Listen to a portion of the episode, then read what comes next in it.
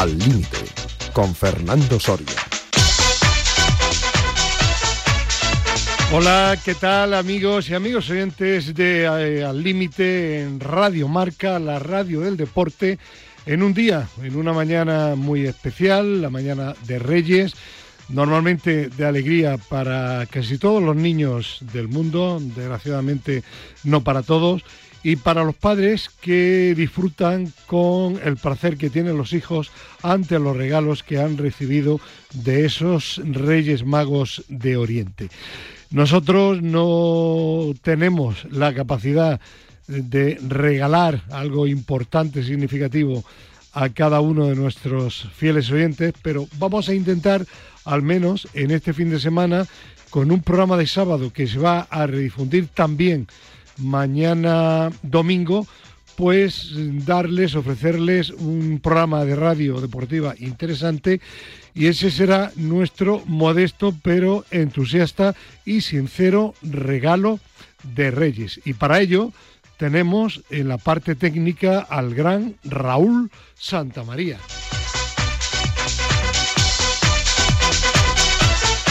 Y tenemos también en esta primera oleada de tertulianos a nuestro psicólogo deportivo Chema Buceta. ¿Qué tal? Buenos días.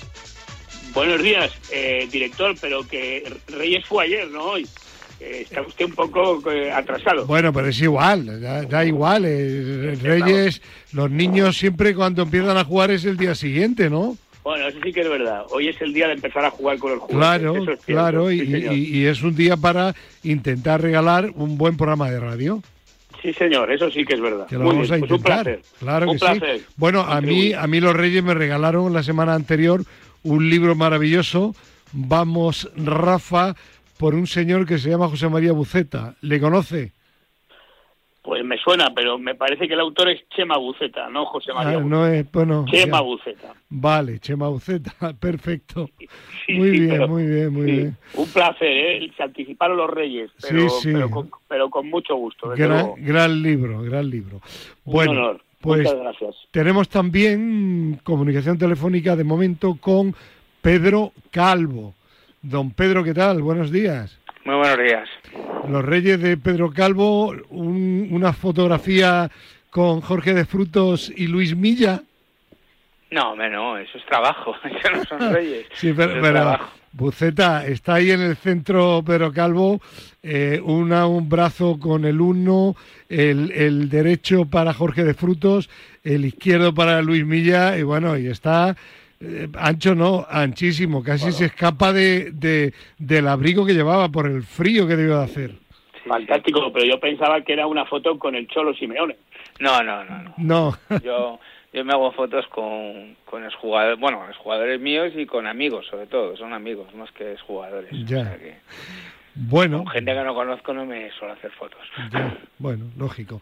Bueno, mientras, mientras que tenemos la siguiente comunicación telefónica, como todavía se puede, se puede decir que estamos en, en, el, en, la, en la prorroguilla de los reyes de los regalos, pues vamos a incitar a que nuestros oyentes regalen deporte, regalen salud.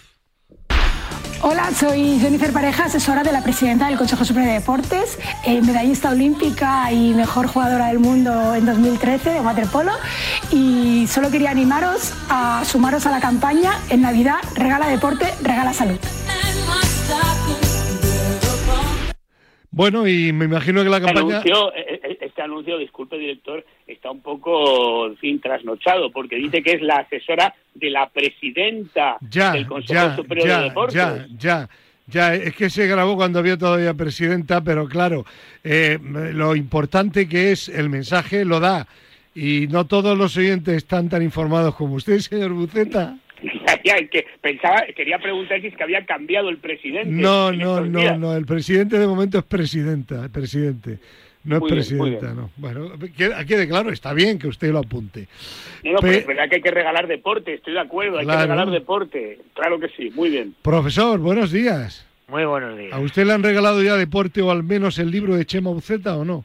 No, no me ha llegado. No le ha llegado tampoco, Profe, van los reyes con retraso, con un poco de retraso, profe. Bueno, no importa, no importa. ¿Cómo no va a importar? Claro que sí. Hay que regalarle, hay que regalarle más, más información a... ¿A quién? A muchos periodistas. Ya, ya, eso Por sí. lo de... Eh, lo de... Eh, la... ¿Cómo se dice? La, ¿La qué? la, la ay, ay, profe, ¿nos tiene usted buceta? El, el, interprétale al profesor. No. La, la, causa, la, cautelar esa. Ah, la cautelar a, sí. a, Bueno, pero al final, al final le han caído los tres partidos y va a tener que pero dejar si de jugar tres partidos. Es que están hablando muchas cosas. Si eso bueno. lo hacen hasta en la regional. Bueno, pues un rollo que hoy, hoy Bueno, no, ya le digo, no lo vamos a abordar ese tema. ¿vale? No, no, pero si a mí no me importa que la aborden. No la lo abordamos. Pero es que hay que enseñarles un poquito a usted, Claro. a todos ustedes, a todos ustedes. Sí, pero como hoy no está nuestro letrado señor Llorente Gento, pues vamos a dejar el tema a un la, lado. cautela, la cautela. Bueno, Ay, la y, y vamos, y vamos a empezar, eh, profesor, eh, con, con- con una nota, doble nota trágica. Y aquí tengo que reconocer que, que fue un, un fallo, un fallo mío, que últimamente eh, trabajo tanto, y, y lo digo con la, con la boca grande, no con la boca chica, que a veces se me escapan cosas importantes. Yo, de la etapa de sucesión a Santiago Bernabéu en la presidencia, Luis de Carlos, pues entablé una buena relación personal con Luis de Carlos y con su vicepresidente primero, Luis Martínez Laforgue. Eh, bueno, durante mm, veintitantos años, hasta que falleció, el día 31 de diciembre había una llamada mía a Luis, mm, a, mm, eh, Luis de Carlos para felicitarle la fiesta y la verdad es que el hombre estaba pues muy agradecido y así me lo hizo saber su familia cuando falleció. Era más joven y no había fallecido todavía otro hombre para mí, eh, como persona extraordinario, como directivo, un buen directivo en una época complicada, la época anterior a Ramón Mendoza. Luis Martín Laforgue, que seguía siendo en la actualidad patrono de la Fundación del Real Madrid, porque no quiso ser directivo cuando se lo pidió su amigo Florentino Pérez. Pues resulta que llamo el día 31 a felicitarle, el móvil estaba apagado, yo tengo su teléfono particular de La Moraleja, mm, me coge una persona y me dice, espérese señor un momento que le voy a pasar a la hija. Hola, soy Susana, la hija Luis Martínez Laforgue, que siento decirte que había fallecido de un ictus el pasado mes de marzo. Pues os podéis imaginar cómo quedé, ¿no? Digo, tierra, trágame. Lo tenías actualizado, ¿eh? El contacto, Sí, ya lo sí, creo. sí, sí. Bueno, era un contacto anual. eh. Y yo, yo la verdad es que sí, salió en algún medio de comunicación, pero no salió en todos los medios de comunicación deportivos. Con lo cual, pues bueno, y, y- y sí, sí que quiero constatarlo porque no sé si le conocíais a alguno de vosotros. No. yo No. Tú, Chema, de la época del Madrid tampoco. No, no, vamos a ver, he oído hablar de él, o sea, me suena su nombre, sé que estaba en un puesto importante en el Madrid, pero solo de oídas, pero Sí. nunca he coincidido con él. ¿Usted, profe, tampoco? No, yo, nada más que los jefes, yo Bueno, nada más pues que un- Miguel Muñoz. Pues escucharme, uno de esos directivos de, de otro tiempo absolutamente honestos, absolutamente serios, eh, absolutamente trabajadores y bueno, de, de los que ya lamentablemente van quedando bastante menos o bastante pocos. Y el otro fallecimiento seguramente que sí que le conocería a usted, don Luis López Nombela, Emilio Alonso, periodista de Radio Nacional. Sí, hombre. Falleció con 82 años esta semana. Estuvo en, ra- en radio en Radio Voz, en Radio Sin- Sindical y en Radio Nacional durante bastante tiempo. Hizo prácticamente de todo. Siguió también durante bastante tiempo el Real Madrid. Y bueno, pues falleció con 82 años también. Así que es una semana eh, en la que quería mencionar el fallecimiento de un compañero y de un amigo, ambos en todo caso, que hicieron una buena labor profesional eh, y que quería decirlo y quería significarlo aquí en nuestro programa Al Límite de Radio Marca. A Emilio Alonso tampoco le conocisteis vosotros, Chema y Pedro. No, no, no. Yo tampoco. Ya. Yo tampoco. Bueno, pues descansen en paz y nuestro pésame para la familia de Emilio Alonso y de mi gran amigo Luis Martínez Laforgue. Bueno, pues seguimos adelante y vamos a hablar ahora de, otro tema, pues, pues tampoco muy, muy agradable. Un tema que ha pedido Chema Buceta, la United Cup de tenis, que se celebra a principio de año, donde participan equipos, equipos españoles, y la verdad es que los resultados, España ha quedado eliminada con unos resultados en la primera fase, pues, pues malos. Dos derrotas consecutivas de Rafa Nadal y mm, también me parece que Paula Badosa Chema también perdió en la categoría femenina, ¿no? Bueno, primero quiero hablar de la United Cup. Es la primera vez que se... Eh, oigo un ruido, no sé si lo oí. Sí, no, yo, yo también. Hay un pitido que se ha colado. Debe de ser Garbiñe que dice que vamos a hablar después de ella y que nos está eh, boicoteando. ¿se puede, ¿Se puede mejorar esto? porque Vamos a intentarlo, sí, vamos a intentarlo. Eh, bueno, eh, comienzo entonces. Sí. Vamos a ver, la United Cup es la primera vez que se juega. Es una competición muy interesante que yo creo que incluso va a acabar superando a la Copa Davis con su formato actual y a la Copa Federación, Billie Jean King, porque se juega por equipos eh, de naciones. Entonces han participado 18 naciones que han jugado eh, eh, a cinco partidos, es decir, dos partidos masculinos, dos femeninos y un mixto eh, dobles. Entonces, bueno, pues la verdad es que está resultando muy interesante. Hoy domingo es la final y, bueno, pues que me gustaba destacar esta competición porque realmente creo que en este momento que la Davis ha perdido lo que era antes, esta competición creo que se la va a comer porque los jugadores suman puntos para el ranking, cosa que no pasa con la Davis, y además obtienen precios, premios muy interesantes. Eh, en esta fase final, por ejemplo, eh, de sábado y domingo, los eh, jugadores que, que, ganan un partido se llevan 150 mil dólares solo por ganar un partido. ¿no? Entonces, estamos hablando de, de, una competición que tiene muchos recursos y mucho futuro. El equipo español estaba formado por Nadal como primera raqueta, Carreño, que no pudo jugar y por, por lesión, y jugó en su lugar eh, y jugó en su lugar, eh, no me acuerdo ahora quién jugó en su lugar, eh, no me acuerdo, bueno, no me acuerdo quién jugó en su lugar, perdón. y luego y, y, luego y luego las chicas eh, jugaba Paula Badosa y Nuria Parrizas. Eh, eh, Nadal efectivamente perdió sus dos partidos. España perdió con Gran Bretaña y con Australia, con los dos, perdió con los dos. perdió, perdió los dos partidos Nadal eh, eh, Albert Ramos, era el otro jugador, perdón, Albert Ramos, que sustituyó a Carreño, perdió también los dos partidos y realmente la única que ganó un partido eh, fue eh, contra Australia, contra Gran Bretaña fue Paula Badosa, pero ya contra Australia no jugó y salió en su lugar Jessica Bouzas, que es una jugadora joven muy interesante que logró ganar el punto para España. Entonces, tanto Paula en el primer partido contra Gran Bretaña como, bueno, Nuria Parrizas también ganó, es decir, las chicas ganaron y sin embargo los chicos perdieron todos los partidos. Con lo cual España quedó eliminado eh, por Gran Bretaña y por Australia. Y, y, esto es lo que quería comentar. ¿no? Entonces Nadal realmente no ha empezado muy bien, está ahora preparándose para el Open de Australia que empieza la semana que viene. Y, bueno, pues tenía estos dos partidos, confiaba, parece ser, en jugar algún partido más si España avanzaba, pero como no avanzó, pues se ha quedado ahí y ahora pues parece ser que está entrenando ya en Melbourne de cara al Open de Australia.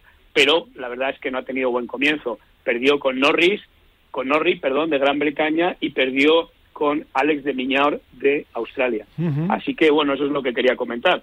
Pero sobre todo, aparte del papel de España, que me parece una competición muy interesante, eh, que seguramente creo que va a eclipsar a la Copa Davis y a la Copa Billie Jean King, seguro. ¿eh? Bueno, y mientras, no en esta competición, en el torneo WITA 500 de Adelaida, Adelaida Garbiñe Mujuruza se enfrentaba a Blanca Andrescu. El marcador iba claramente favorable a la venezolana española. 6 a 0 había ganado el primer set y estaba a punto de ganar el segundo y por tanto el partido 5 a 2. Andrescu siguió creyendo en sí misma, remontó el primer set 7 a 6 y ganó el tercero 6 a 1. Bueno, de, Garbiñe ya nada extraña, ¿no?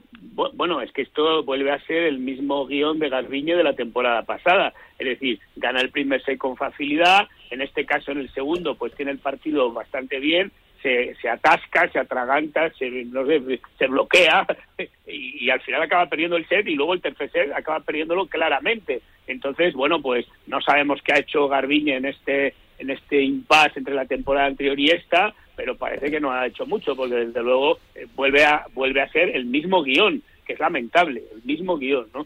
Vamos a ver ahora qué pasa en el Open de Australia, pero desde luego ahora ya es la 53 o 54 del ranking, ha bajado muchísimos puestos y bueno, pues eh, a ver si ahora con menos expectativas pues es capaz de hacer un- mejores partidos, pero desde luego este debut que ha tenido en Adelaida pues pues no augura una buena temporada desde luego.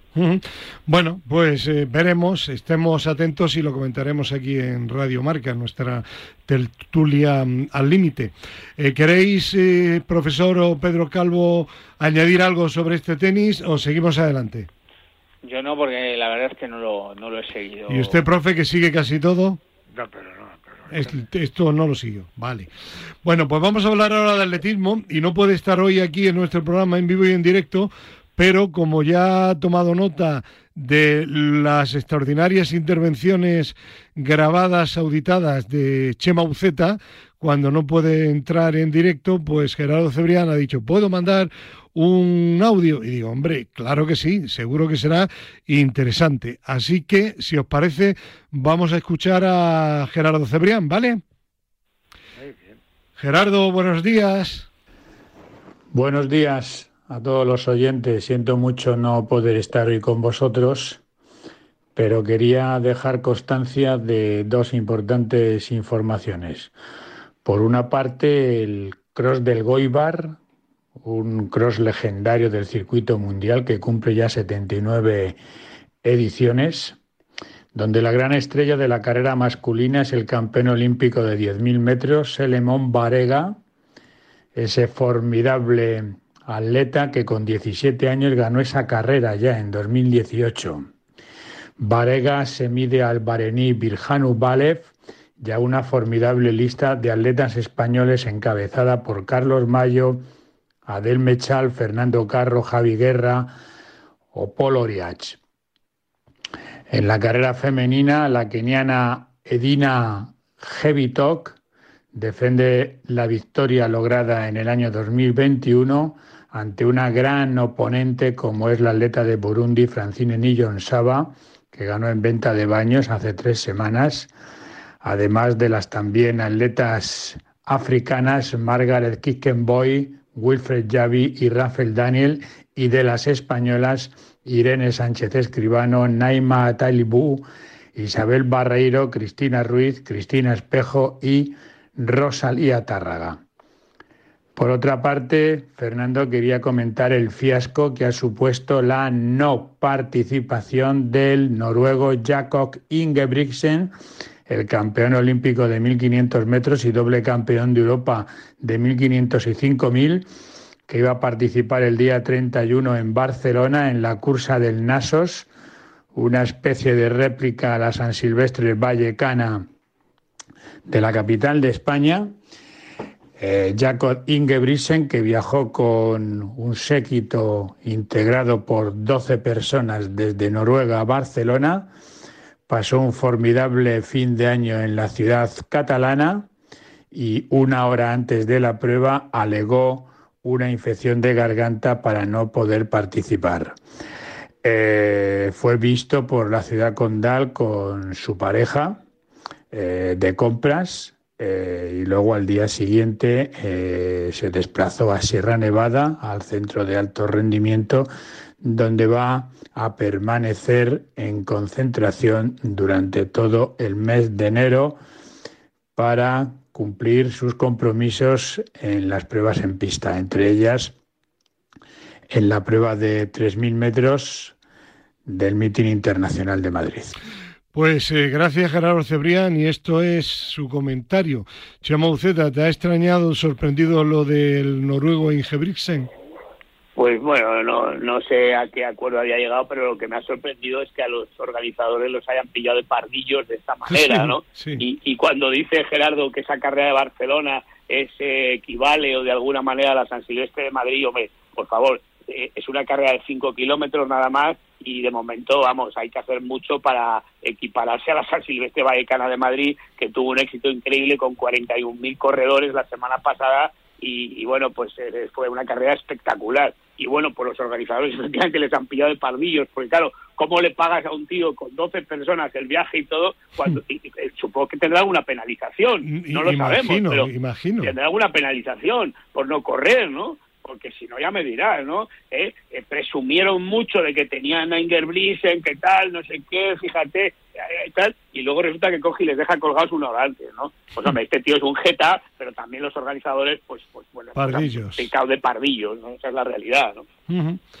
Bueno, pues así está el mundo de las figuras también del atletismo. Eh, cambiamos ya de, tema y de deporte y vamos a hablar ahora ya de lleno del fútbol, que para eso están don Pedro Calvo y el insigne y muy docto profesor López Nombela. Hemos comentado que la selección argentina pues eh, no ha sabido eh, ganar, es más difícil saber ganar que perder, por una serie de, actuaciones, de gestos, eh, cuando terminó la fase final, el partido final, incluso durante las celebraciones. Y al hilo de todo esto, el presidente de la Asociación Internacional de Periodistas Deportivos, AIPS, Gianni Merlo, periodista italiano de la Gazzetta dello Sport, eh, ha pedido a través de las redes sociales de la Asociación Internacional que Lionel Messi y sus compañeros de la selección argentina se disculparan por haber insultado a los periodistas. Esta confusión se debe al famoso canto de los hinchas argentinos contra los periodistas que entonaron también los jugadores en la zona mixta después de la final que ganaron a Francia. Bueno, al final es que mm, te señalaron con todo el mundo, ¿no? O casi todo el mundo. Yo ya lo dije, Fernando, en su momento. Eh, nos lo hicieron a, periodistas españoles después del partido de Holanda, pero bueno, venían haciéndolo desde que eliminaron a Australia, ¿no? que ya se veían clasificados y el cuadro por donde fueron, la verdad es que fue un cuadro muy asequible y, lo venían haciendo desde ahí, desde el portero hasta el último jugador. Entonces, bueno, eh, yo ya lo dije en su momento, creo que, que no han sabido ganar creo que ha sido una selección rácana y, penosa, o sea que, que, ha sido para mí el peor campeón del mundo que, ha habido desde que tengo uso de razón. Pero, Fernando, tú ibas por... ¿Has terminado ya, Pedro? Sí. Sí, sí, sí, sí, profe, sí. Tú ibas ya por el, por el tema de, de, la educación. Sí, sí. Si, es que ya, si es que ya es, es, una tomadura de pelo, pero son, son unos sinvergüenzas. Es que eso no se le puede llamar ni, ni, ni tapar ni decir que han escrito. No han escrito. Eh. Hay que decir denunciados y de, y, de por vida te quito te quito la copa, te quito la medalla. hombre, no, tampoco eso. ¿no? pero vamos a ver. Pero bueno, que eso es pero vamos a ver. Pero, pero cuando hay forma de hablar del profe, pero tiene razón. O sea, es que pero, pero vamos a ver, perder el campeonato por esto, pues, pues no, no, lo no, sé. Que no, pero, pero, pero, lo digo yo por, por ya por pero, profe, lo dijimos la semana anterior. La FIFA no ha estado a la altura de las circunstancias y la AFA, la Federación Argentina, tampoco, porque la Federación Argentina, por lo menos, tendría ella que haber pedido disculpas a todos los que insultaron y vilipendiaron los jugadores en diversas etapas y partidos del Mundial y desde luego la Federación Internacional FIFA a través del juego limpio que está ahí y que conlleva sanciones tendría que haber dado un buen ejemplo sobre todo porque lo que este tipo de jugadores eh, hace es ser un ejemplo para niños y niñas que muchos de ellos pues van a coger lamentablemente pues hábitos pues nada recomendables, ¿no? Yo creo, yo creo que vamos, que a la altura que estamos, hombre, si en los tiempos de los, los potreros, pues bueno, podía valer, pero ahora, hombre, por Dios. Señor Buceta, ¿está usted bueno, no tengo nada más que no tengo nada más que añadir. Estoy de acuerdo que la FIFA en este mundial pues no ha estado a la altura ni con ni por esto ni por otros motivos, ¿no? O sea, que realmente se ha lucido, ¿no? Así que esta es una una, una cosa más. Y evidentemente, evidentemente, evidentemente, eh, eh, los principales, digamos, responsables son los, los, los que han cometido esto, los, los, los jugadores de la selección argentina, que tampoco entiendo por qué han reaccionado así, sinceramente, no lo puedo entender.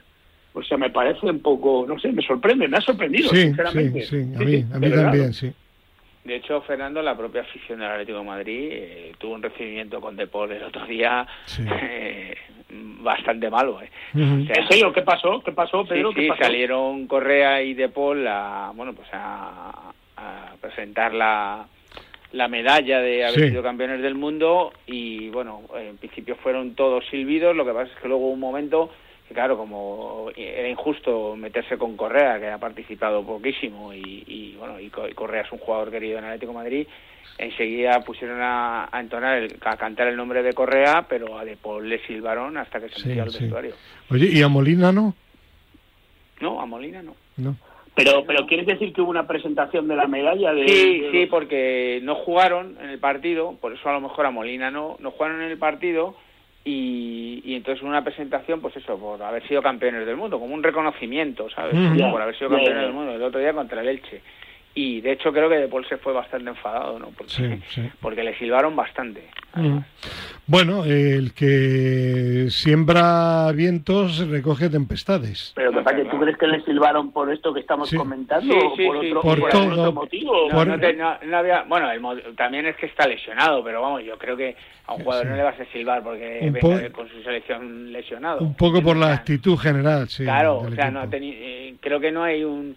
eh, el que tú te hayas lesionado jugando un campeonato del mundo le puede pasar a cualquiera. O sea, Sí, bueno, claro, es evidente que por eso no, Claro, ¿no? Seguro. No, claro. por eso no, yo creo que el motivo no es no es el, el, el porque está lesionado. De hecho, además, es lo que os estoy diciendo. Enseguida, después de los silbidos, porque fue todo el campo al unísono, eh, empe- empezaron a corear el nombre de Correa.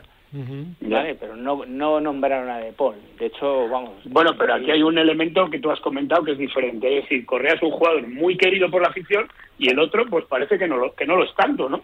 No, no lo es tanto y, y bueno, yo entiendo que el porque De Paul ha sido otro de los jugadores que ha tenido un comportamiento pésimo durante el mundial, a, a todos los niveles. O sea, Repartiendo leña lo primero, ahora vamos a Eso, empezar. eso también, eso también, profe, eso también, eso también, pero vamos, a todos los niveles. Entonces, bueno, pues todo. Yo creo que la selección argentina lo que ha generado en este mundial es una, una animadversión por todos los comportamientos que han tenido.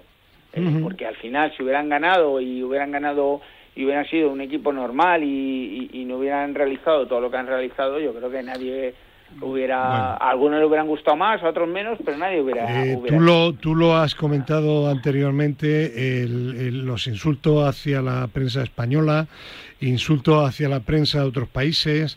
No, y, hacia, Eh, y hacia nuestro país. Yo vi sí. un reportaje además en Marca, Sí. marca.com, de un tipo que se volvió loco, el partido de, del árbitro nuestro, de Mateo Laoz, cuando añade los 10 minutos y empieza a hablar de historia, que si eh, les hemos robado en Sí, 500 bueno, eh, eh, y eso... Pero que serán ellos que están allí. Ya, pero- robaron, pero- los Pero Pedro, eso que estás haciendo, eh, diciendo, ta- también yo creo que puede haber influido lo de Mateu, porque Mateu no, no hizo el mejor arbitraje de su vida, pero Mateu no fue el culpable de cosas que pasaron. Vamos Y, a ver, y- y la actitud de, de Argentina hacia Mateu, pues eh, yo creo que a, a los españoles les tiene que doler también. A mí Sí, me sí, molestó, pero, ¿eh? pero bueno, en, to- en todo caso, Mateu se representa a sí mismo, porque es. no es no es no representa a España, es español, Ya, pero ya, no ya. representa a España. no, no, sí. No, pero un árbitro se este- representa a sí mismo. Eso es, Chema, pero el tipo este, en el vídeo que yo veo, que además es un vídeo que ya os digo, veo en marca.com, el tipo Sí. este, que es un periodista de allí, que está narrando el partido, empieza a insultarnos, llamarnos hijos de puta a los Sí. españoles. O sea, Y, a- que- y hablar de la época y colonial hablar también. de la época Sí. colonial, que Serían sus seguro padres que de ha ellos los que fueron allí, bastante, ¿no? ¿sabes? Joder. O sea, ha debido de vivir profe, bastante la profe. época colonial. No, si es que, pero si es que, es que ya eh, hacéis Bueno. que la gente Bueno, ya, locos. O sea, ya dejamos, dejamos el Ah, no, el tema. problema es que no. sí, sí. Dejamos el tema aquí. Yo lo que quería significar era que la Asociación Internacional de la Prensa Deportiva se ha quejado en una nota pública. Y lo hace un italiano, ¿eh? Ojo. ¿eh? Vale. ¿Y qué y qué repercusión tiene esa queja? Hombre, re- repercusión no, no eh, es, es un hecho, no es una sanción. Los que tienen que sancionar son la FIFA y- o la propia AFA, pero sí que sí que es una nota que marca el mal comportamiento a los argentinos, porque esta nota se ha distribuido entre todas las asociaciones de periodistas de todo el mundo. Cuando la FIFA está pidiendo respeto y el respeto que obliga a la UEFA y a todo esto, pues la FIFA lo debería de... Claro, es la FIFA que hay una que, que está juego limpio y el juego limpio permite sancionar comportamientos que son eh, que no son limpios. Bueno. ¿Y qué opina qué opina la Asociación de Periodistas de Argentina de esta nota? Bueno, en, contra, en contra. Han salido diciendo que no están de acuerdo, que tal y, riéndose. Bueno. Bueno, si los argentinos ya sabes tú que son que son absolutamente corporativistas. Ya. quería, eh, ahora que comentas esto, un breve comentario, un poco por comparación. Me, lo ha comentado una amiga mía que es argentina, además, y me comenta la diferencia que ha habido en el funeral o los actos de, fúnebres que ha habido con Pelé respecto a los que hubo con Maradona. ¿no? Un poco eh, eh, destacando el comportamiento eh, excelente de, los aficionados brasileños, cómo lo han hecho, ha sido realmente algo muy respetuoso y, no sacando al, ídolo fuera de lugar, ¿no? Me ha parecido un buen comentario este, ¿no? Sí, sí, una, la celebración en general también un desastre total y absoluto. Hay, que, hay, que saber hasta celebrar un triunfo tan importante como este, pero bueno. Bien, seguimos adelante. a la muerte de Pelé, dices? O... No, no, no, no, por, la celebración de ellos, de, ellos de Argentina. Acordaros de los eh, que se tiraron desde un puente dos aficionados para caer en el autobús, uno cayó en el ah, autobús y otro en el asfalto, ¿no? O sea que peligroso. Bueno, eh, una, una nota positiva dentro de lo negativo. A mí por lo menos, pues yo que soy todavía ya un poquito, empiezo a ser un, poco, un poco mayor y un poco nostálgico, el que haya en un fútbol tan mercantilista como este un jugador como Lucas Pérez, que ha renunciado a dos millones de euros y a jugar en primera división este año y la temporada que viene también, por irse a su equipo de toda la vida, al Deportivo de La Coruña, dos categorías más abajo, primera ref, cobrando, como digo, muchísimo menos. Y saliendo no por la puerta de atrás, sino saliendo, explicándolo y dando explicaciones y agradeciendo el retrato que le han dado al Cádiz, pues yo creo que gestos de este tipo pues, pues no son normales y hay que, reseñarlos porque esto sí que es un ejemplo para los niños deportistas del mundo y no lo de Argentina. Vale, pero yo te pregunto, eh, ¿por qué renuncia este chico a este contrato de dos millones? Algo hay ahí, porque, se va a ayudar a no, creo que sea solo por amor al deportivo. Bueno, sí, sí, pues sí, sí. bueno, eh, eh, a ver una cosa, eso lo sabe Pedro mejor. Cierto es que Lucas Pérez ya ha ganado mucho dinero porque él estuvo estuvo en el Arsenal, ¿no? En el Chelsea. Pedro. No, lo recuerdo. No bueno, estuvo. Creo que fue. Creo que fue, Vamos a ver. ¿Este chico era titular en el Cádiz? Pregunto. Sí, sí. Era titular. Máximo goleador era titular, le va de maravilla y de pronto deja el equipo a mitad de temporada para irse al Deportivo simplemente por amor al Deportivo. Vamos a ver, Chema, Esto es difícil de creer. Pues ¿eh? perdón, eh, perdón, pero por, por, eso, es, eso es lo que es relevante. algo hay ahí, algo hay ahí que no sabemos. Bueno, eh, eh, yo me digo una cosa, Pedro, y hablas que hay que tener en cuenta también que Lucas Pérez, que ha estado en, jugando en Alemania, ha estado jugando en Inglaterra y en equipos de primera división en España, igual a la vez, pues él mismo lo ha dicho, él ya ha ganado suficiente dinero para toda su vida. Entonces, él dice que ahora mismo el dinero no es lo más importante para él. Él es del Deport, él es del Deport y, y, quiere contribuir a intentar, a intentar que el Deport vuelva a primera, pero eh, advirtiendo que porque él esté allí el equipo no va a subir ni mucho menos. Director, que los Reyes Magos fueron ayer, por favor. Yo, fueron ayer los Reyes yo creo que todavía hay gente así. Pedro. A ver, yo lo único que te puedo decir que Lucas ya es un jugador que, que aunque no tiene una edad excesiva, pero es un jugador ya veterano. 34 años. Y, y es un jugador muy bregado, hay jugadores que lo llevan mejor, que han podido tener eh, o han querido tener mejores tratamientos en su carrera deportiva y él es un jugador muy cascado. Y, y al final pues su familia es de, de Coruña y, y él, está allí y, bueno pues al final el alto rendimiento tiene una exigencia muy grande. Cádiz es un equipo que está peleando por el descenso y tiene una exigencia muy grande y él no quiere ya el alto rendimiento porque porque el alto rendimiento conlleva mucho mucho trabajo y, entonces prefiere venirse a su tierra, renuncia un contrato Vale. a su tierra, Eh, con esto no Pedro, que vaya pero, a pero, pero que Vale, pa- pero, pero, perdón, perdón, perdón, director, pero vamos a ver, entonces me parece muy bien este razonamiento, cada uno toma las decisiones, pero entonces es un planteamiento que él está mirando por sí mismo lo que más le interesa hacer en este momento. No, no, es una no. cuestión de que, no, perdón, perdón, no es una cuestión de, lo que explica Pedro es un jugador ya veterano, muy cascado por las lesiones, está en un equipo que lo está pasando muy mal, no le compensa estar ahí de esta manera. No, no, pero Y- no es así, perdona, no, no, no. per- bueno, perdona, yo te repito lo que ha dicho Pedro. Su familia está en La Coruña, prefiere irse allí para salirse de esto. Vale, muy bien. Luego está tomando una decisión que a él en este momento le conviene, lo cual es muy respetable. Pero es que tal y como lo enfocas tú, parece que es, que es un No, jugador no, altruista que, sí. que todo lo hace. Vamos a ver, eh, Vamos va- a ver, va- vamos Chema, a hay ver. algo de No, no, altruismo. no engañemos a la Pedro, eh, pe- pe- Chema, Chema, hay cosas que son irrefutables y ahí está Pedro. Este jugador es ahora mismo máximo goleador del Cádiz. Sí, sí. Titular indiscutible del Cádiz. Sí. El presidente del Cádiz no quería que se fuera. El entrenador tampoco. Le queda otro año de contrato. Es decir, eh, este jugador podría estar esta temporada y otra más al máximo rendimiento perfectamente. Y además es un jugador honrado en el campo. Vale, que de acuerdo que él ha pensado también de cara al futuro, que ya está muy cansado. Y luego hay algo, eh, Chema, que he dicho yo anteriormente, que es relevante, entiendo. No es lo mismo que este señor tenga en el banco un millón de euros a que tenga en el banco 15 millones de euros, que a lo mejor los tiene. No, y eso, eso te, te hace tomar una decisión y decir, Claro. bueno, pues, que Si tampoco lo hace, se va, será porque- que tampoco sí, se sí. va con todos mis respetos al rápido de Bouzas, que se va del No. De- al Coruña. O sea, que Si al lo final hace- se va si un hace- equipo con estructura de primera división, que está jugando en una categoría que no le pertenece, pero bueno, Claro. que se va con un equipo con estructura de primera división, se va cerca de su familia y, y, y se va... eh, yo me, me he explicado mal, Chema. Él, no, él- él no- lo hace por sí mismo también, pero se va a, a- a- a un fútbol que, que seguramente le guste más que el que, el que está viviendo Sí, ahora. que lo siente. que- Claro, porque siente, en la situación claro. que tiene ahora mismo en, en Cádiz, eh, él ahora mismo es un jugador, por decirlo, estrella en Cádiz. O sea que, que- Totalmente. como ha dicho Fernando, nadie quiere nadie quiere que se vaya de allí, ni la propia afición, ¿eh? Ojo. Sí, sí, sí, sí. Pero, Eh, pues pero al final él toma esa decisión sí. porque a lo mejor no está... Pues como dices tú, a lo mejor hay algo a nivel de Coco, pues que, él, él no lo que, tenga problemas él lo que ha dicho que est- está, está mentalizado y está ilusionado con ir de nuevo a su tierra, Claro, no tiene problemas intentar que el- económicos. Que el, Depor ascienda a segunda Claro, división. o- ojo, hay, más, hay, más nivel al hay Depor. algún antecedente, Pedro.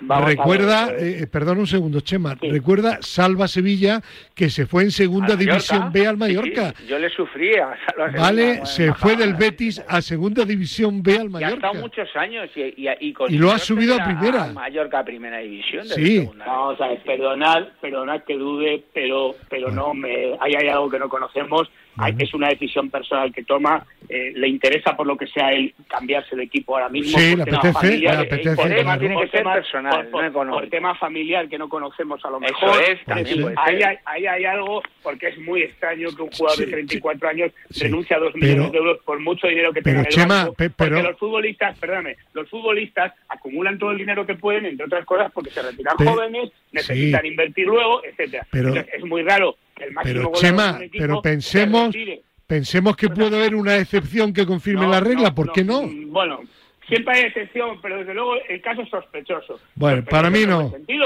En el buen sentido. Es decir, vamos a ver, que yo no dudo que me parece genial que tenga que estar, pero aquí hay algún tema ma- mayor. O sea, no es un jugador que dice, me voy porque quiero ascender al Depor. No, por favor. No, Eso no, hay- no nos- no nos- no nos hay- engañemos. hay No, Eso lo he dicho yo, Chema. Eso lo he dicho o sea, yo. No he o dicho sea, que este lo haya jugador, dicho por lo que sea, llega un momento en que está en una situación en la cual pone en la balanza un tema personal y un tema deportivo y por lo que sea pesa más lo personal y coge y se va. Vale, Ahora, sí. de ahí a vendernos el tema de que qué altruista, de que qué ejemplo No, pero- para los pero- jóvenes, pero- me sí, parece, me no, parece que no, es un, no. un ejemplo Yo- para los no, jóvenes eh, y tal, me parece que no es así, Pero es que, favor. Chema, yo estoy convencido porque he leído y he oído declaraciones y he visto, y lo que él ha contado a mí me encaja y a mí me vale, porque ¿Y él, ¿Cuál es el ejemplo para los jóvenes? para los Es decir, ¿cuál jóvenes, que ejemplo? la ilusión de eh, un equipo del que él es desde que nació, fan del Deportivo de La Coruña, intentó ya ir, intentó ir al Deportivo de La Coruña, si hubiera descendido, bueno, ese es otro dato importante, si hubiera ascendido a Segunda División, había llegado a un acuerdo con el presidente del Cádiz que le liberaba del contrato y se iba al Depor a Segunda, pero el Depor contra el Albacete, en el último partido del ascenso de la temporada pasada, perdió. Eso, Vale, pues sí. Pero el ejemplo, el ejemplo para los jóvenes es que deja colgado al Cádiz. No, no, hombre, no, pero que, que la afición del Cádiz, que se ha ido bien, que el presidente la ha despedido con honores, la afición pero- lo ha entendido. Pero, vamos a ver, pero vamos a ver, Fernando, que me parece bien, que es una situación personal, decir esto, estupendo, chapo. Ahora, de ahí a que digas que es un ejemplo para los jóvenes, por favor, no veo el ejemplo por ningún pues sí, lado. pues Es sí. Es una de- pues no, Eh, es una para mí, para personal. mí, para mí el ejemplo es anteponer los sentimientos de unos colores al dinero. O sea, para o mí o sí. sea, el ejemplo, el ejemplo es que rompe un contrato que tenía. Que no lo rompe, que lo negocia. Vale, da igual, lo negocia cuando deja su equipo. eh, eh, eh, Es, más, te, voy a dar otro dato. Ha habido que dar un millón de euros de traspaso. Él ha dado de su bolsillo 600 y pico mil. Y los 300 mil y pico, el Deportivo La Coruña. Lo ha puesto él. ¿Vale? Luego, luego más a mi favor de que algo hay ahí. Bueno, no hombre, entiendo. imagino que lo recuperará Pero, algún día, bueno, hombre. Sigue, Imagino. sigue el caso, sigue el caso. Lo sigue seguiremos. A, No. a ver si nos enteramos de más cosas. No y que conste que, oye, que respeto la decisión de este chaval, pero desde luego que, que- que no es el cuento de hadas que tú estás contando. Pero No, bueno, vale. Eh, yo tengo mi opinión, tú la tuya, respetamos vale, vale, todas, sí, y sí, Pedro bueno. la suya, el profe. Bien, dicho esto, el profe no va a decir nada de este tema. vale. Ter- ter- El profe- ter- terminamos, le- terminamos, Lo que pasa es que el profe también ha hecho muchas veces muchas cosas de esas y ha perdido dinero. Bueno, ha- no, yo no he puesto Y ha nada. perdido categoría. Vale. Bueno, un tema breve para terminar. No sé si Z puede aguantar tres minutos o no. Decide Chema. Encantado, encantado. El VAR. eh, bueno, eh, que, que sigue y no termina. Eh, pongo el ejemplo, que es por lo que lo traigo, el, el partido de la mano que le pita en contra del Valladolid con el Real Madrid. Resulta que se queja al final Pacheta, yo no digo que no fuera penalti, ojo, pero Pacheta dice, es que esa misma mano la, la hicieron, la hizo un jugador del Bilbao en un partido con nosotros allí en San Mamés y el árbitro no pitó penalti a nuestro favor. Dice, aquí sí nos pitan en contra y allí no. Y, y yo lo que digo es que, y creo que cada vez más el problema es que es que no hay ningún criterio único. No se sabe nunca cuál es el criterio, que es diferente de cada, de cada árbitro y de cada señor del bar, que a veces ni se ponen de acuerdo. Y me parece un desastre total y absoluto. No sé qué opináis. Mira, perdona, perdona que, que- que- intervenga. Esto, es- esto de Pacheta es como si dice, es que eh, hubo un penalti en, el- en otro partido y marcamos gol. Y, y hoy hemos tirado el penalti y lo hemos tirado fuera. No, no, es que tú no puedes comparar un partido con otro. Es ridículo, es ridículo. Es decir, lo, lo que, lo que está claro, ya sabéis que yo, el VAR, estoy totalmente en contra. Lo que está claro es que el árbitro juega y, y como juega se puede equivocar. Entonces se tiene que equivocar. Entonces es ridículo comparar lo que hace un árbitro en un partido con el que hace un árbitro en otro partido. Sí, pero si, si es el... Chema, que el que decide es el bar. Eso no vale, Chema, porque el árbitro aquí no pita nada, lo- se lo pitan desde Se lo pita el bar. Desde Pues- dentro. pues- pues Entonces lo que no todavía. puede ser es que la misma mano en un partido Claro, claro. en el VAR no sea mano y en este partido sí. No lo Claro. digo porque Vale. se lo piten a favor al Madrid, ¿eh? ¿Vale? No, yo no me olvido del Madrid. No digo que sea el Madrid. Me no, da igual no el equipo. metamos al Madrid o al otro o al otro, sino metamos la, la acción Claro. y la situación. Y la Claro. acción y la situación es lo que hemos hablado siempre. Estamos lo siempre dije así, yo claro. hace meses, hace meses. Atlético de Madrid, Real Sociedad. Jugada de 0-2 del Atlético de Madrid, mano de Joao Félix, Sí, eh, sí, anulan el gol de Morata. Perfecto, porque el reglamento lo dice. Empate de la Real Sociedad, mano del jugador Sakit, el delantero centro, al rematar, remata, Mm. le pega en la mano y entra. Y no, y no salen al gol. Y estamos hablando del mismo partido. Sí, sí, sí. del mismo partido. Entonces, ¿qué pasa ahí en el bar? ¿Qué criterio tiene? El bar solamente va a poder funcionar cuando le metan algoritmos y lo decida la Sí. propia máquina. Y, y haya No unos, colores ni y haya tiene unos nada. criterios idénticos para todos. Claro, Claro. es que no hay más. Y que y como hemos hablado muchas veces, las realizaciones, porque sigo diciendo, y me está pasando últimamente como en el Mundial, Sí. hay realizaciones que se ponen de ciertas formas para que parezca Y otras de otra manera. que no se ven claras. sí. Claro, porque hay situaciones que nosotros vemos en, en repeticiones que nos dan al momento que, que ha pasado la jugada y te das cuenta que dices, no, no, si eso no es nada. Y sin embargo luego cuando ponen la repetición al árbitro en el bar, dices, pero si es que esa no es la jugada que yo acabo de ver. Eh, Esa es otra jugada y parece, y parece penalti. Ya, Entonces, de acuerdo contigo. Pero lo vamos a dejar hoy aquí. Seguimos si queréis la Vale. semana que viene, salvo que Chema o el profe queráis añadir algo rápido. Yo ya dije que no me gustaba el, el, el bar y sigo sin gustarme. Vale. Yo estoy con el profe, estoy, profe, yo estoy con usted. Fuera mientras, que no sea, mientras que no sea por la máquina, que la máquina corte, que Vale. la máquina corte. No hay nada, que, hay que dejar que, que arbitre el hombre, el árbitro, que se equivoque algunas veces, no pasa La nada. semana que no- viene, la semana que viene volvemos al doble programa de sábado y domingo, ¿de acuerdo? De acuerdo. ¿Otra vez la semana que viene? Sí, la semana que viene ya normal. Programa de sábado, programa de domingo. Ah, normal la semana que viene. Sí, Bueno, pues sí. Un abrazo y que espero que lo dicho, que los Reyes se hayan portado muy bien. Y que gane la Leti. Bueno, adiós, adiós. Hasta luego. Hasta luego. Bueno, dejamos la parte de tertulia de este programa que, repito, se emite sábado y se emite sábado 6 y sábado 7 y domingo 8 también. Y vamos a conectar ahora con el presidente del Consejo COLEF, que es el Colegio de los Profesio- Profesionales en Ciencias de la Actividad Física y el Deporte, Vicente Gambau. Don Vicente, ¿qué tal? Feliz año. Fernando, feliz año igualmente. Bueno, a ver, los Reyes Magos han traído al deporte la nueva ley del deporte. Eh, ¿Se puede considerar desde la perspectiva del Consejo COLEF que ha sido un buen regalo o no? Bueno, desde nuestra perspectiva sí que podemos considerarla como un buen regalo porque es la primera vez que una ley del deporte nos contempla y nos visualiza, lo cual es eh, de alegría para todo el colectivo. Esa es la parte positiva, sí. Eh, bueno, eh, habéis hecho una nota pública pues explicando un poco algunos aspectos que no se hablan tan, tan habitualmente. En primer lugar, por ejemplo, eh, ¿qué es lo más importante que ha aportado y se ha recogido en esa ley por parte del COLEF? Mira, la, la primera cuestión que tenemos que comentar es que cuando nos llegó la, por primera vez el texto, nosotros hubiésemos estado muy conformes con la ley si hubiese puesto ley del deporte competitivo. Eh, evidentemente se estaban dejando al margen un 85% de los practicantes deportivos del país. Entonces nuestros esfuerzos han ido para que se contemple desde el ámbito del Estado pues los derechos de que tienen los deportistas que habitualmente practican deporte y fuera de la competición federada. Entonces, eh, hemos conseguido incorporar algunas cuestiones referentes a la educación física, referentes a la salud, que consideramos que son esenciales. Y así, así lo han entendido el legislador y por eso aparece en el nuevo texto legal. Eh, ¿qué, qué otros articulados eh, consideráis importantes que contempla ya esta nueva ley? Mira, en primer lugar, el concepto de deporte, que ya ha superado el anacronismo de la definición de que en el siglo XX era una eh, eh, meramente para la competición institucionalizada y con normativa, que era una definición, ya digo, del año 76, y ese nuevo concepto eh, adaptado a, a lo que es la realidad europea y a esa definición que se revisó en el Consejo de Europa hace un año. Entonces, el hecho de tener ese, ese aspecto amplio es muy importante. Y, en segundo lugar, desde nuestro punto de vista, es la, la integración de todos los profesionales que estamos prestando servicios en el ámbito deportivo.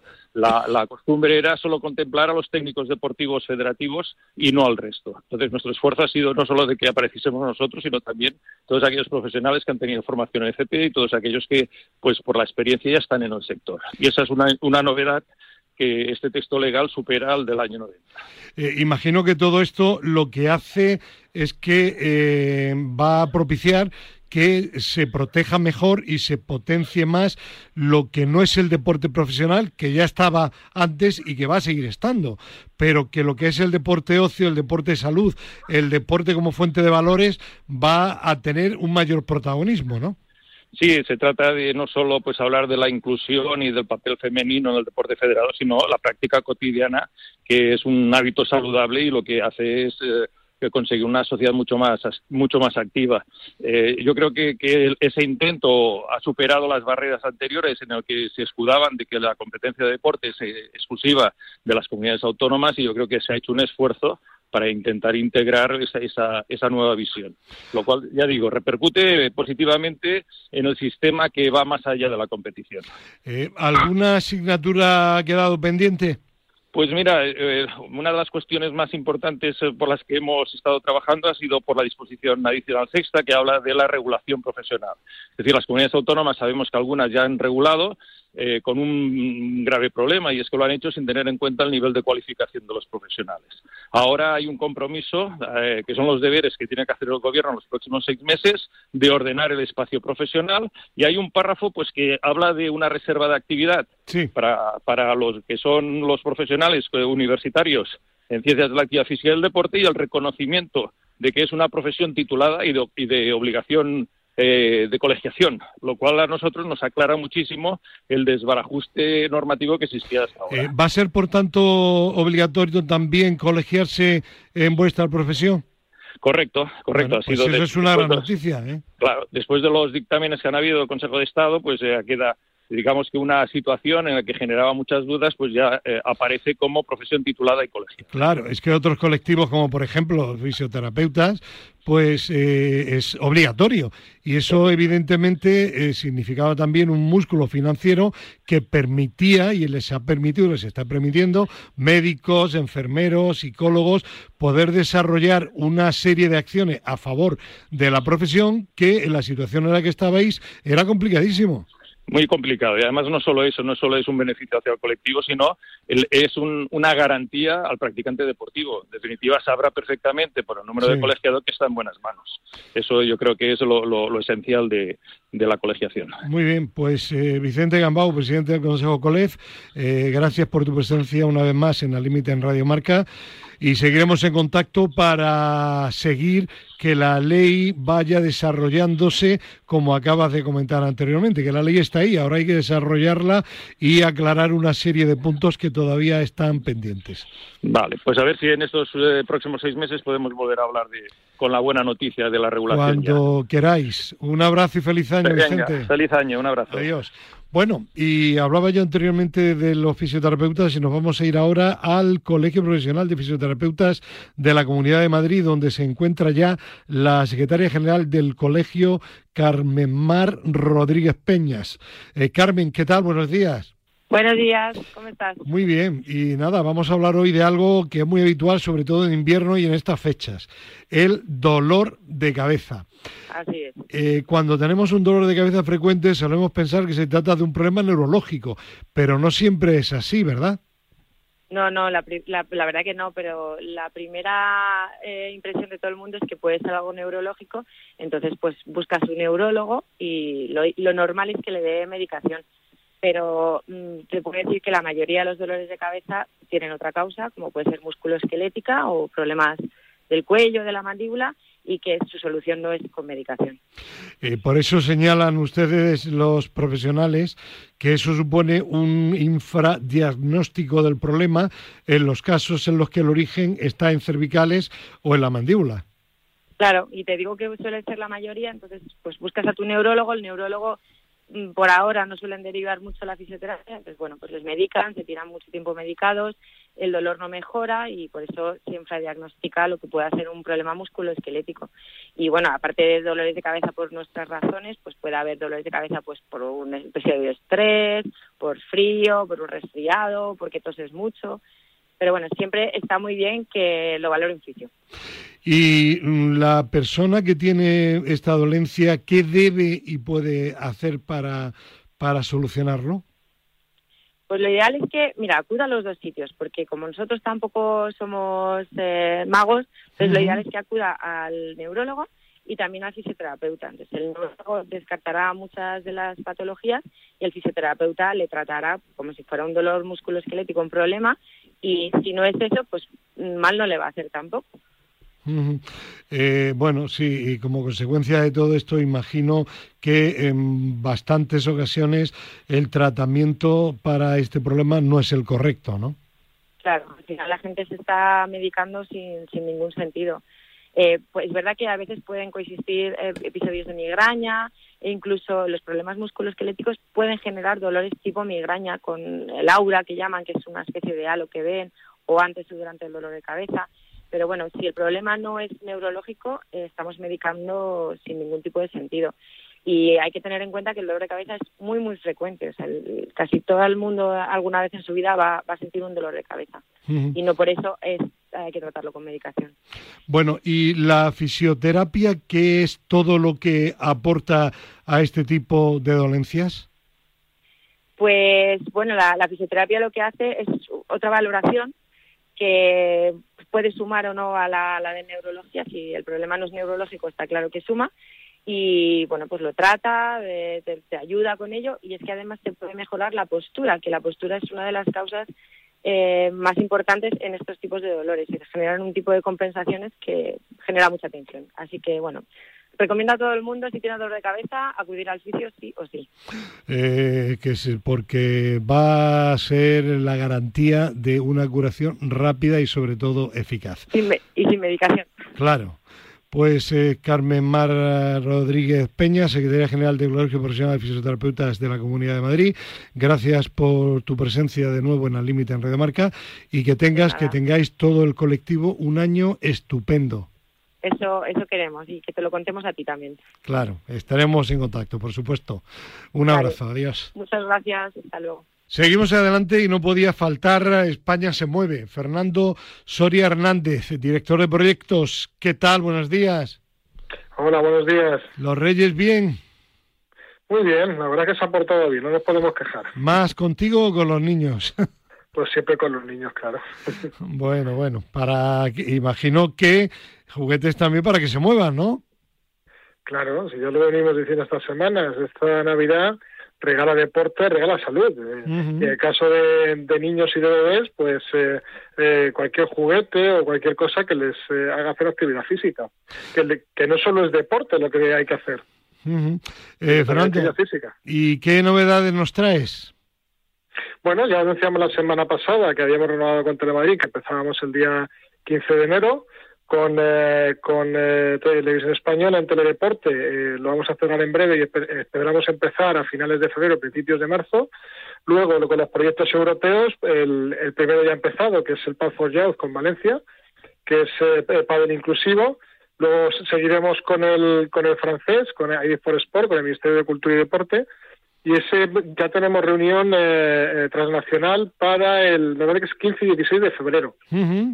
Y luego, en nuestro caso, en el proyecto nuestro, que es el, del sello inclusivo en periodismo deportivo, pues eh, eso será la primera semana de marzo, que iremos eh, iremos a Italia, eh, cerca de cerca de Venecia.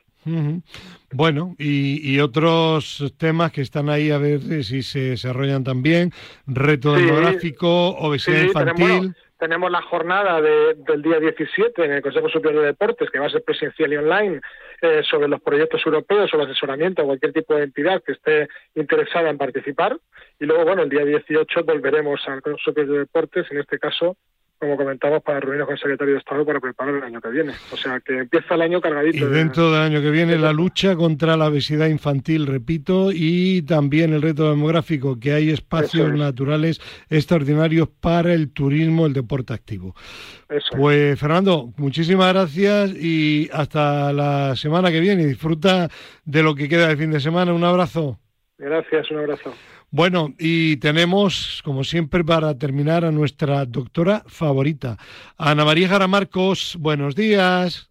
Muy buenos días. Hoy hablamos de patología muy frecuente en el pie, como es el mortum. Son muchos los que andamos de cabeza por el dolor en los pies y una consulta frecuente es el dolor selectivo interdigital que nos obliga a descalzarnos y cambiar de calzado, urente, constante, mal soportado al caminar en reposo o incluso en la cama.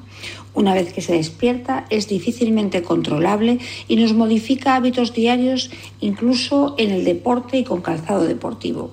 La causa el engrosamiento del tejido que rodea el nervio digital, causando una compresión por el ligamento que conecta los huesos a nivel del metatarso, provocando la fibrosis. El uso continuo de zapatos estrechos y altos, alteraciones en la arquitectura del pie, generalmente pies cabos, con supinación, con juanetes, dedos martillos, eh, son las causas más frecuentes. La clínica, el dolor intermetatarsal, que se irradia dedos generalmente muy urente y agudo. El tratamiento inicial es no quirúrgico, con plantillas que descarguen la presión, evitar tacones, utilizar suelas blandas, almohadillas, vendajes, láser e incluso infiltraciones.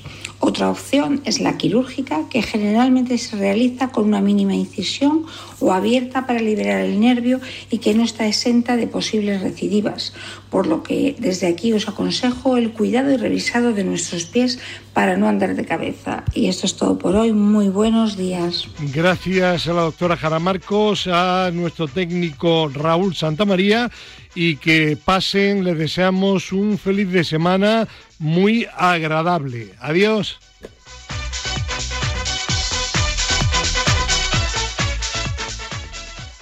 Despierta, San Francisco. ¿Cómo? ¡Que despiertes, hombre! Que de 10 a 11 en Radio Marca todas las mañanas tienes a David Sánchez pinchando con todos los bufanderos. Discoteca Maracaibo, todo lo que puedas imaginar y mucho más. Despierta, San Francisco. De lunes a viernes de 10 a 11 en Radio Marca. Sintoniza tu pasión con las voces